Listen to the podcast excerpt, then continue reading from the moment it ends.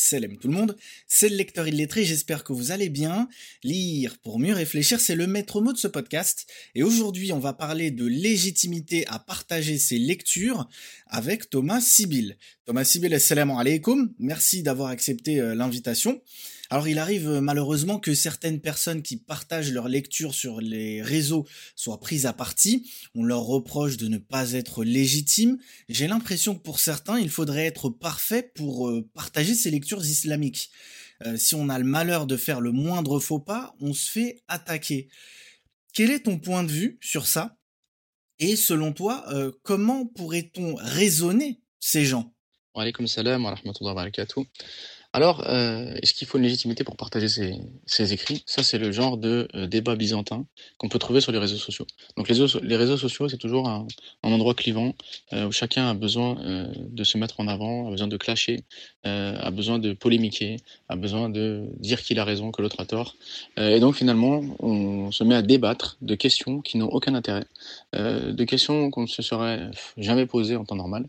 Et ça occupe notre temps, alors que dans l'islam, justement, on apprend qu'il faut préserver son temps, que le temps a une, immense valeur, et on cherche normalement l'efficacité. Sauf que les réseaux sociaux nous déconnectent de la réalité, nous déconnectent de nos besoins réels, et nous poussent comme ça à débattre de sujets qui n'ont aucun intérêt. Alors pour euh, parler de cette question en soi, euh, lorsqu'une personne enseigne la religion, on a besoin de savoir quel est le cursus euh, qu'elle a suivi. Est-ce que ses professeurs la jugent apte à enseigner? Euh, Et une fois qu'on a donc la, certitude que cette personne est en mesure de nous, enfin, oui, de nous enseigner le savoir qu'elle possède, eh bien, on peut s'asseoir devant elle et écouter donc ses, leçons, ses conférences, ses, ses, enseignements, ses explications, etc. Mais là, on n'est pas du tout en train de parler de ça. on est en train de parler de personnes qui, sur les réseaux sociaux, lisent des livres, euh, donc euh, essayent de s'élever euh, spirituellement, intellectuellement, etc., à travers la lecture, et dans le cadre de leur lecture, découvrent des passages intéressants dans des livres.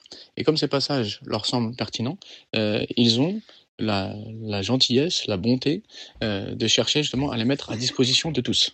Et en fait, en partageant le fruit de leur lecture, eh bien, ils ne sont pas en train de faire de l'enseignement, ils sont en train de donner des idées de lecture à des personnes qui pourraient être intéressées par ce sujet et qui vont trouver le passage pertinent. Donc, est-ce qu'il y a besoin euh, qu'une personne qui euh, partage euh, les, les, leçons bénéfiques euh, de ces lectures soit considérée comme étant un savant, un étudiant en sciences religieuses, une personne réputée pour sa droiture, pour sa piété, ou bien il suffit juste d'être un simple lecteur qui a, qui a trouvé dans un livre une perle, qui a trouvé dans un livre un passage riche, intéressant, et qu'il a envie d'en faire profiter.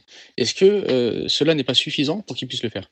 Et ceux donc qui voudraient empêcher de faire sont comme des, bandits de, de, grands chemins qui se mettent sur les routes et quand quelqu'un euh, passe, lui vole ses affaires. Bah, de la même manière, ils se mettent sur le chemin des gens qui, qui perdent leur temps sur Internet, parce que Internet, c'est quand même beaucoup de perte de temps, et qui, dans cette perte de temps-là, euh, pourraient trouver euh, quelques passages de livres intéressants qui seraient cette fois-ci non pas de la perte de temps, mais au contraire des, des, un bénéfice pour eux, qui pourrait justement les faire sortir des réseaux sociaux pour les, les, amener vers la lecture. Eh bien non, il faut qu'on leur dise, ah non, non, mais quelle légitimité cette personne pour partager ses connaissances, euh, pour partager ses lectures, etc. Euh, comme s'il y avait, euh, comme si la lecture était réservée à une élite particulière, comme si le fait de partager ses lectures était réservé à une élite particulière. Donc tout ça, ça relève de, de, la polémique complètement inutile, mais en fait, c'est, on va dire, l'effet négatif des réseaux sociaux. Où les réseaux sociaux, on, apprécie le clash.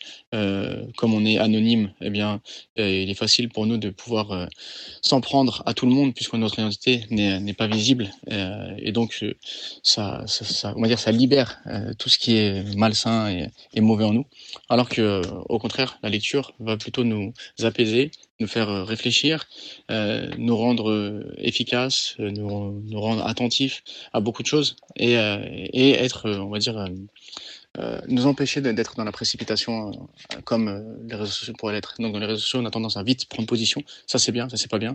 lui il est bien, lui il est pas bien. Alors que la lecture au contraire nous appelle à, la modération, à, la sagesse.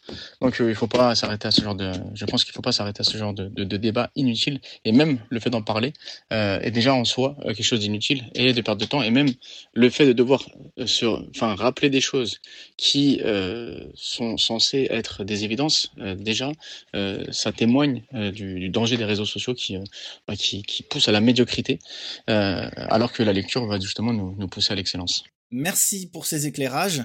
J'aimerais conclure quand même en, allant dans ton sens.